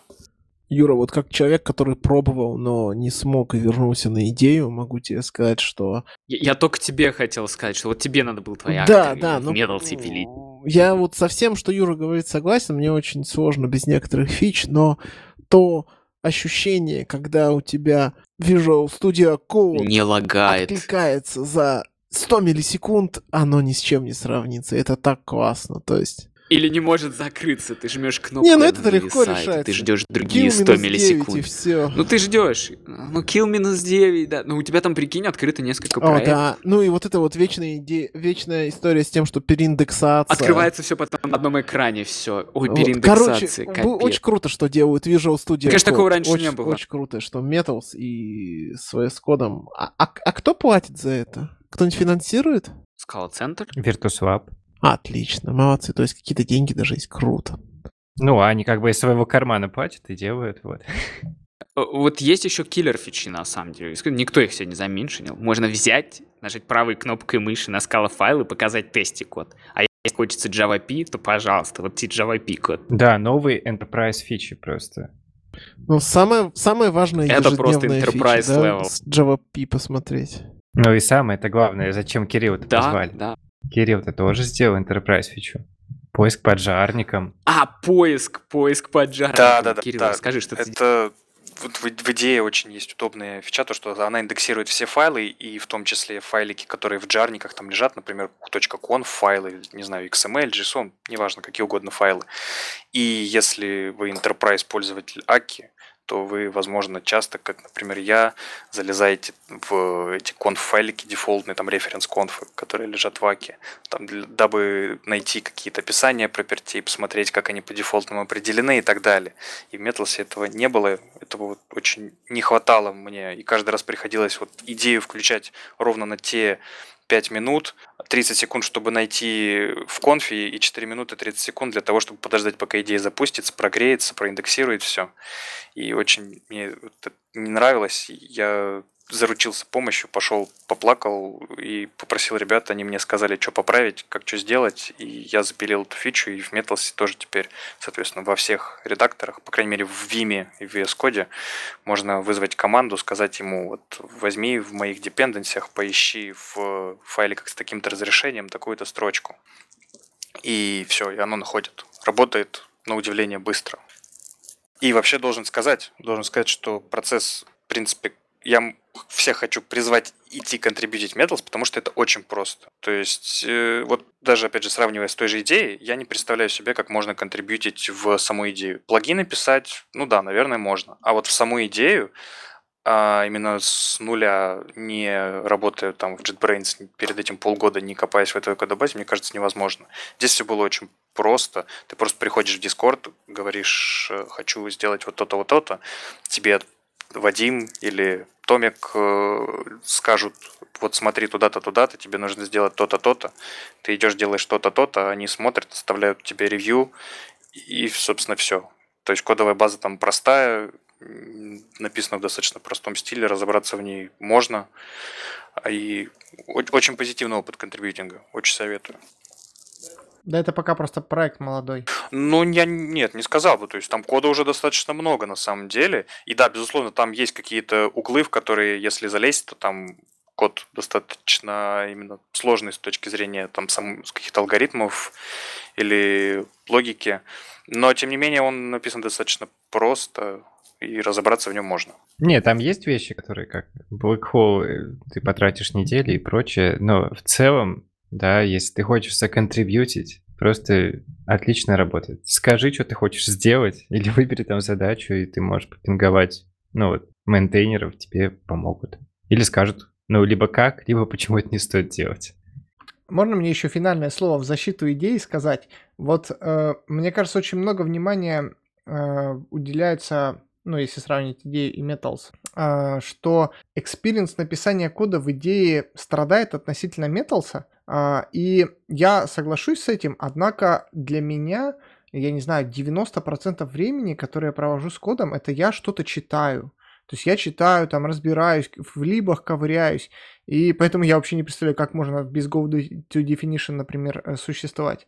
А при этом само написание в идее, ну как бы, ну оно нормальное. Я там себе добавил каких-то хоткеев, которых мне не хватало, там, например, для работы с множественными курсорами, как в Sublime тексте. Э, и все, и все прекрасно. И нету каких-то таких проблем. И всё, да, есть бесячие вещи, например, автоимпорт иногда он может там 5-10 секунд тупить, чтобы показать вот это вот, э, я не знаю, выпадашечку с тем, чтобы автоимпортить. И я иногда просто иду импорт руками пишу, потому что так быстрее. А, но в целом все как бы нормально работает. Просто, ну, надо нормальное железо иметь. И что еще? А по поводу еще экспириенса именно разработки, вот я а, параллельно с идеей, также у меня всегда открыт Sublime, и я там просто какие-то, а, ну, просто текстовые файлики, так скажем, редактирую. То есть у меня вот прямо сейчас, например, открыт Sublime, и там у меня всякие заметки, типа, что не забыть сказать, выпуски и так далее. И, то есть у меня experience идеи Sublime, ну, Sublime, VS Code, они, в принципе, одного уровня. Я думаю, Sublime намного быстрее, чем VS Code будет работать. И, ну, поэтому короче, мой глаз не то чтобы супер сильно замылен. Так что, если вы слушатели думаете о том, что идея, все, ее можно на 100% закапывать, ну, в общем, не обязательно. Идея норм. Нет, идея, безусловно, норм. Единственное, что я вот хотел бы добавить э, к тому, что ты рассказал, э, да, experience в идее, безусловно, более богатый, но вот меня, например, как пользователя очень сильно раздражает то, что и раздражает в идее и нравится в Metals, то, что Metals действительно пользуется выхлопом компилятора. И то, что ты действительно сразу видишь, что у тебя будет, например, ошибка компиляции из-за неиспользуемого импорта или там ошибка компиляции из-за еще чего-то, то, что идея тебе не подсветит, или, например, ошибка из-за развертывания макроса. То, что идея тебе не подсветит, просто потому что она этого не умеет, потому что она сама парсит этот код, строит свой AST и так далее.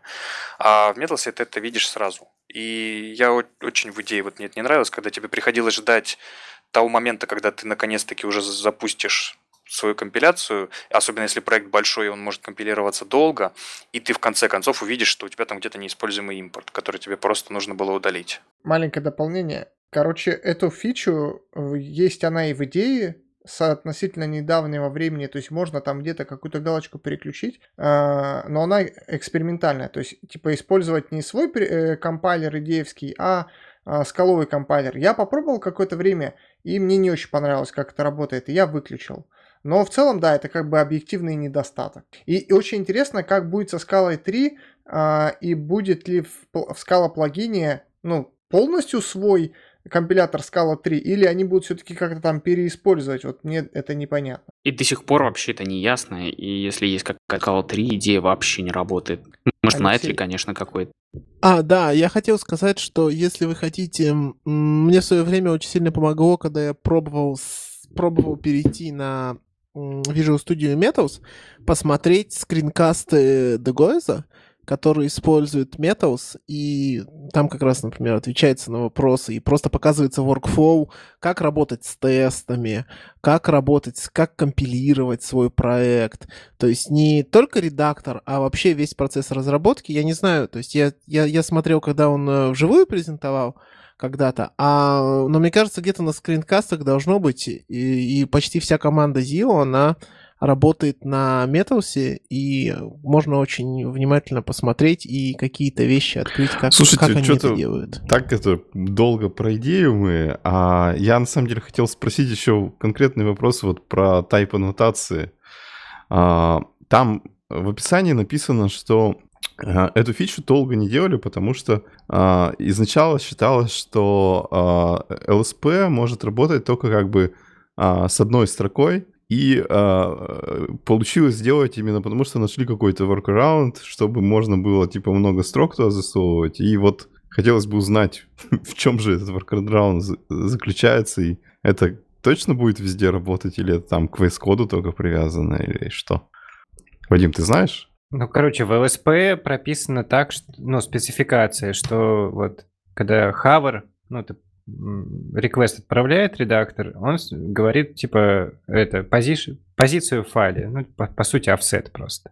Э, и я не знаю, там, это Каспер из, э, ну, из нашей команды VirtuSwap, э, видимо, ему очень сильно этого хотелось, и он нашел хак, для со стороны VS Code, как подхачить реквесты. Ну, для стандартных вызовов. Ну, то есть там какая-то фигня есть, типа middleware, и все время, когда редактор вызывает вот LSP методы, ты можешь встроиться, подхачить этот request, либо response, и таким образом он ну, просто допихнул не, не, э, range, э, range selection, а на стороне Metals мы вот добавили поддержку нового пуля. Ну и для NVIMA Крис э, это сразу заимплементил.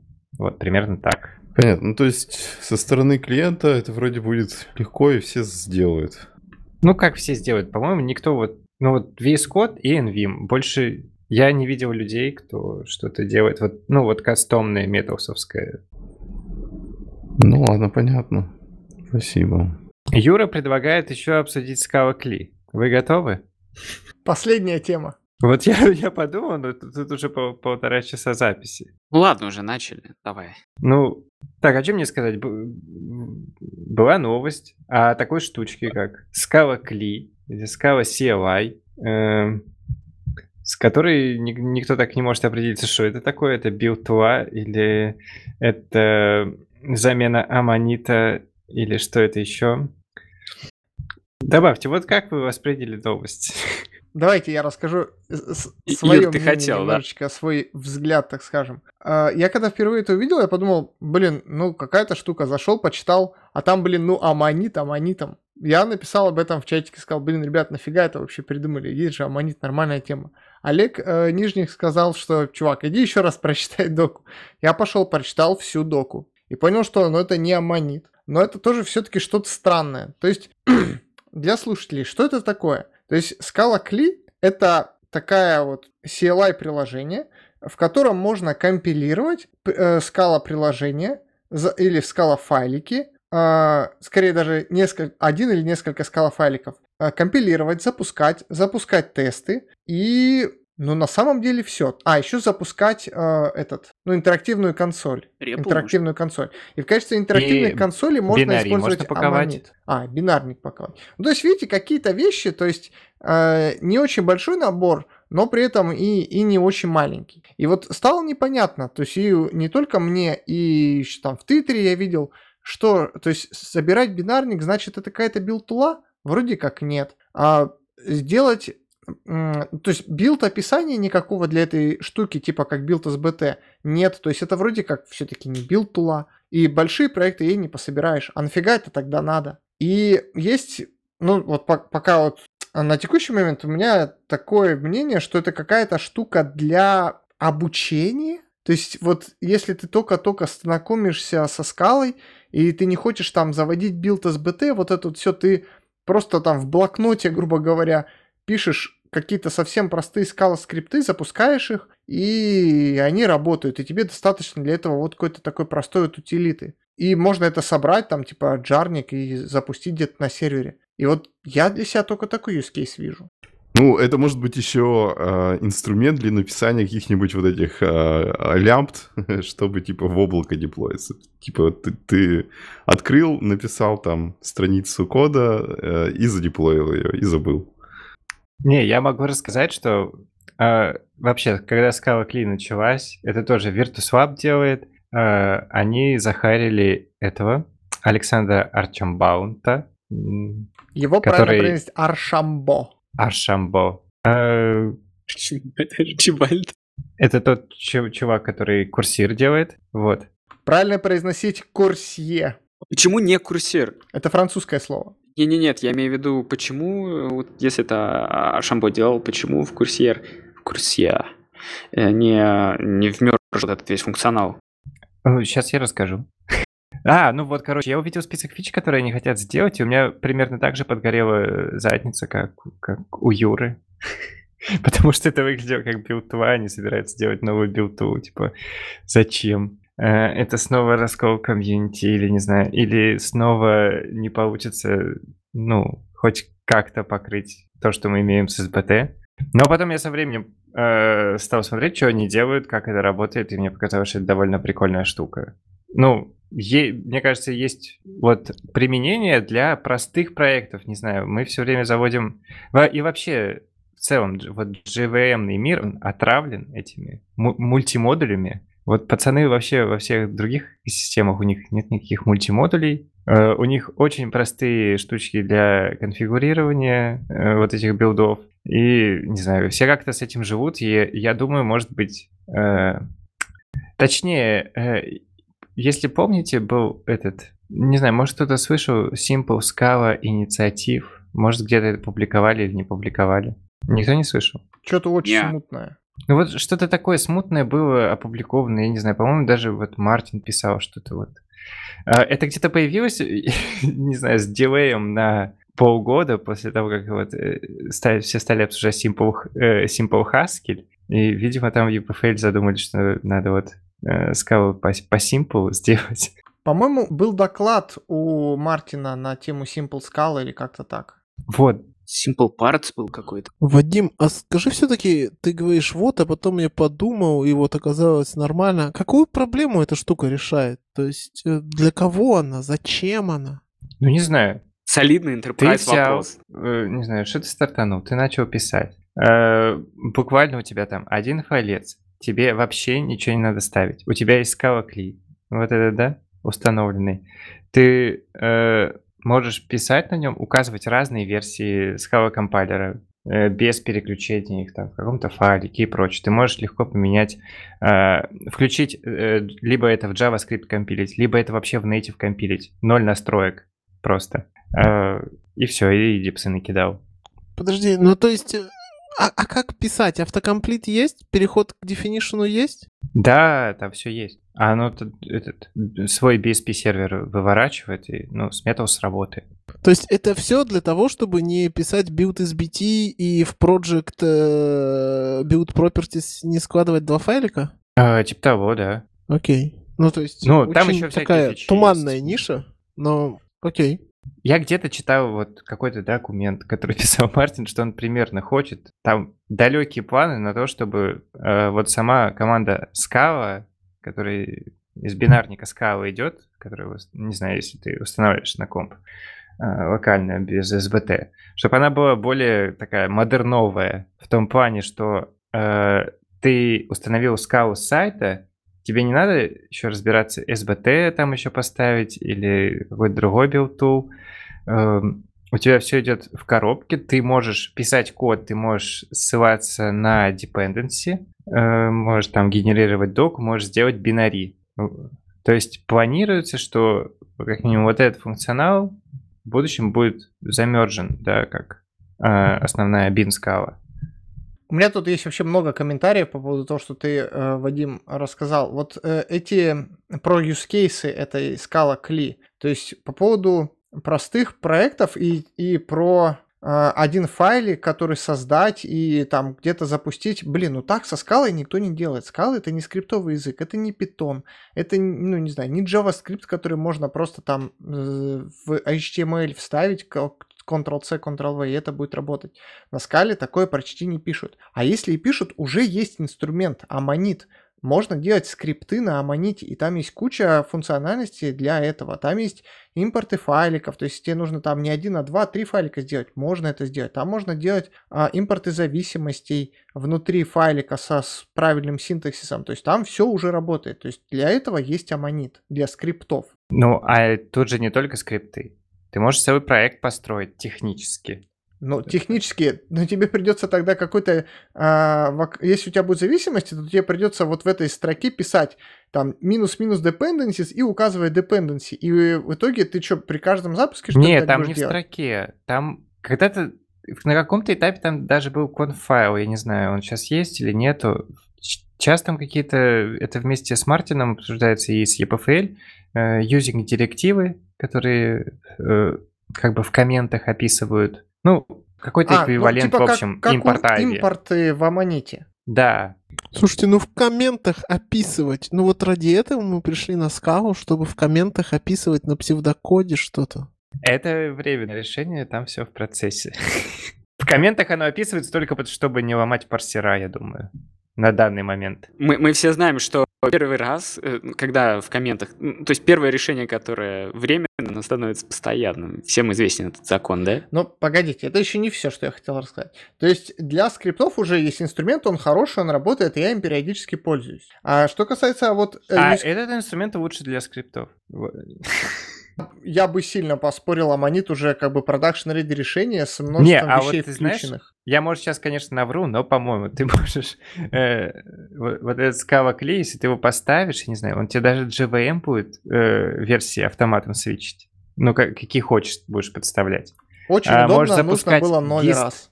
Ссылки на гисты. Как тебе такое? А? Что? Ну, ты можешь указать ссылку на гист на гитхабе и сможешь его запустить. Типа Голанг получается, да? То есть, в смысле, что можно в гистах писать и, типа, импортить как зависимость и компилить это все, так? Не, по-моему, только запускать, не знаю, как, как зависимость То нет. которое я хотел. Слушай, ну это звучит прям смешно, я бы даже сказал.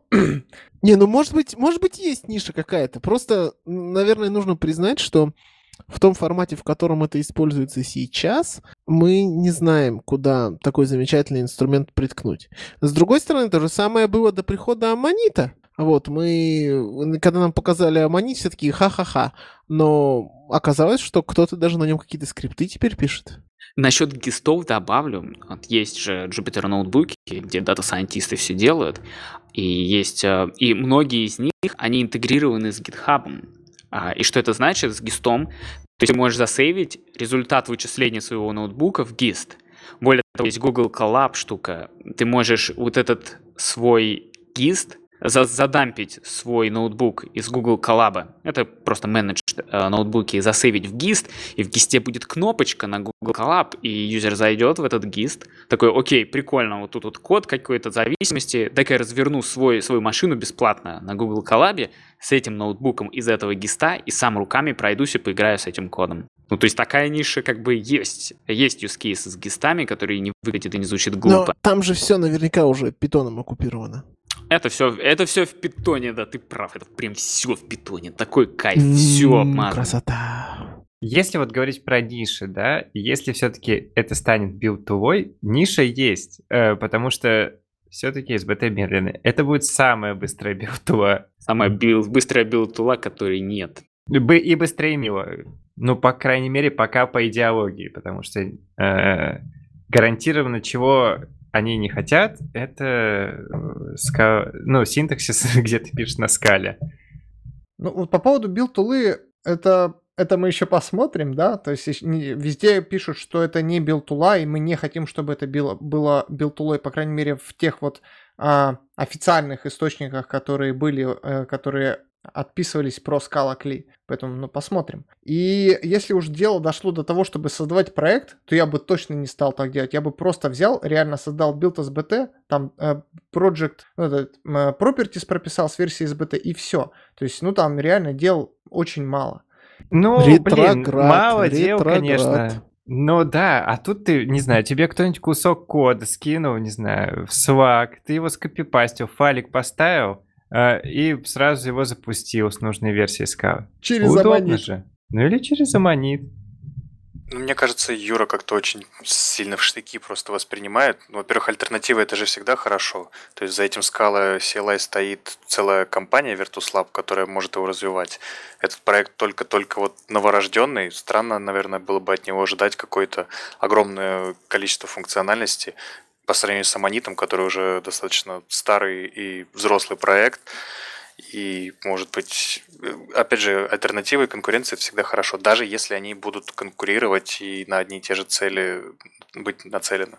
Ребят, вы не до конца еще все-таки меня дослушали. Я э, подытожу чуть-чуть позже. Вот есть еще один use case, про который мы говорили, это про обучение. Э, но там бы я тоже взял с БТ, потому что, ну, зачем учить людей на чем-то, что на практике практически не используется или не будет использоваться. Проще сказать, ну, вот сюда не заглядывай, пиши вот в эти дырки, и там будет нормально. То есть для обучения тоже сомнительная польза. Но вот то, о чем ты... Вот опять несомнительное. Есть люди, короче, не только EPFL, которые пишут на скале и тоже выражают свои пожелания, как э, тулинг должен работать. Есть, э, в общем, один чел, по-моему, из финского или шведского университета, э, который постоянно спрашивает про подобные вещи. Очень важно, что, не знаю, вот ты прям свежим студентам даешь, чтобы у них было минимум возможностей, ну, где-то что-то ошибиться и просто хотя бы начать писать код, который будет, ну, запускаться, компилироваться. Без э, то, что там есть build tool ы и прочие вот эти штуки. Ну окей, я, короче, хотел что сказать. Вот та, э, то позиционирование, которое ты обозначил, Вадим, про то, что вот есть Scala, ну как, Scala, просто команда, которую ты э, устанавливаешь, и в текущем виде она практически бесполезна и никто не пользуется. И вот как замена вот этой Scala штуки, вот этот Scala CLI новый, в принципе, нормально. То есть он будет иметь чуть больше, будет чуть менее бесполезен, но, скорее всего, на практике им будет пользоваться там полтора процента человек. Потому что также сейчас вот этой вот утилитой скала либо не пользуется никто, либо пользуется только в очень-очень специфических случаях. Ну, будет чуть более широкая эта тулза, и это хорошо. То есть я не говорю о том, что это прям вот эта скала кли, это точно плохо. Как замена скала команды текущей, это хорошо. Но почему-то вот это позиционирование нигде на э, ни в блог-посте про этот скалокли, ни на сайте скалокли нигде такое позиционирование не обозначено явным образом. Я потом, случайно читая статью про Scala и Spark, которую мы не будем сегодня обсуждать, и в которой использовался этот Scala Cli, а, вот там было написано, что вот Scala Cli, новая тулза, и, у меня сейчас нету времени про нее рассказывать, но если коротко, то это замена для утилиты Scala текущей. Вот почему-то про это нигде не написано, но где-то там в головах Virtus.lab, видимо, это присутствует. И я не понимаю, почему об этом ну, никто не пишет явно. Хотя вот оно самое главное, самое правильное позиционирование. Ну, кстати, как замена Scala Tools действительно может подойти. Иногда прям лень вот эти build SBT, все вот это хочется просто взять и с конца подкинуть jar ники и что-нибудь там собрать быстренько. Ну, я не знаю, почему так. Я не спрашивал, почему не говорится явно. Может, есть причины пока что. Мне казалось, в Твиттере кто-то об этом писал. По крайней мере, вот то, что Юра озвучил, я имею четкое ощущение, что я это уже где-то слышал, и казалось, что в Твиттере кто-то об этом писал уже. Мы это обсуждали в Scala-чате. Может, фантомная ну, кстати, память в Дискорде, в, скал, в скаловом Дискорде завели комнату для Scala CLI. Туда можно прийти, что-нибудь набросить, с, с вами пообщаться. Ну, то есть будут, впрочем, в смысле, будут рады фидбэку или вопросам. Вот мне в чатике пишут люди, что пора заканчивать выпуск. Просто как-то резко обрывать не хочется. Вот вы просто в чат пишете, так неинтересно. Давайте как-то на какой-то ноте это сделаем. Тулы нужны разные. Давайте. Счастья и успехов с Кава CLI. Приветы э, там мамам, папам, бабушкам. Было очень классно зайти и с вами поговорить. Может быть, когда-нибудь я приду еще. Да, Олег, заходи почаще, а то тебя не было уже 78-го года, э, с 88-го года, э, простите. И, и да, и Кирилл пришел, помог Вадиму раскрыть такую важную тему. Так, ну давайте прощаться. Вадим, давай. И на этой чудесной ноте э, выпуск 105, 105 выпуск подкаста «Скалолаз» закончен. Э, 31 октября это было. Всем пока, до свидания. Э, с вами были его ведущие и гости Вадим Чевышев из города Казани. Всем пока. Кот из Минска. Всем пока. А, Григорий из Филадельфии. Всем пока. Всем пока. Алексей Романчук из э, города Берлина. Всем пока. Юрий из Новосибирска. Всем пока. Кирилл из Амстердама. Всем пока. Небольшое объявление. 25 ноября состоится онлайн скала метап, организуемый компанией Тиньков. Там будут спикеры из Екатеринбурга, Казани, Москвы, в том числе Никита Вилюнов и Женя Галкин и другие. А, доклады будут про стриминг, event-driven архитектуры, а также, возможно, будет круглый стол э, на темы о скала-сообществе. Следите за новостями, чтобы узнать, как зарегистрироваться на метап. Подписывайтесь на нас в Твиттере, где мы очень редко постим апдейты, э, в Телеграме и донатьте донаты на Патреоне. Всем пока.